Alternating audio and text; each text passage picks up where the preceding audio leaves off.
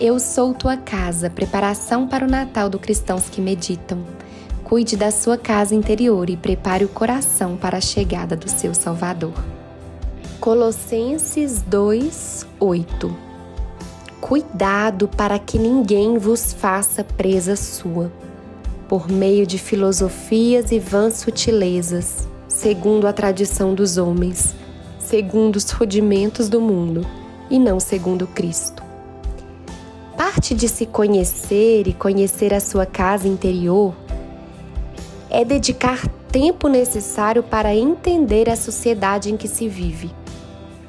As mensagens diretas e indiretas que entram na sua casa, que você absorve ao crescer, que entram na sua mente em silêncio e solidificam-se como condicionamento que afeta a sua perspectiva da vida talvez algumas crenças sobre a vida, sobre Deus, sobre o outro, sobre si, sobre a morte, sobre a vida. Sem perceber, você desenvolve vieses implícitos. Sem análise crítica, isso vai criando raízes aí dentro. Cabe a nós visualizar com clareza o que andou entrando em nossa casa que por algum motivo você normalizou. O belo pode ter se distorcido, o que era ordem ficado bagunçado, o prazer e o conforto virado prioridade, o que era gesto respeitoso se torna fora de moda. O nosso mundo caiu em extremos ganância, competição, individualismo e decisões míopes.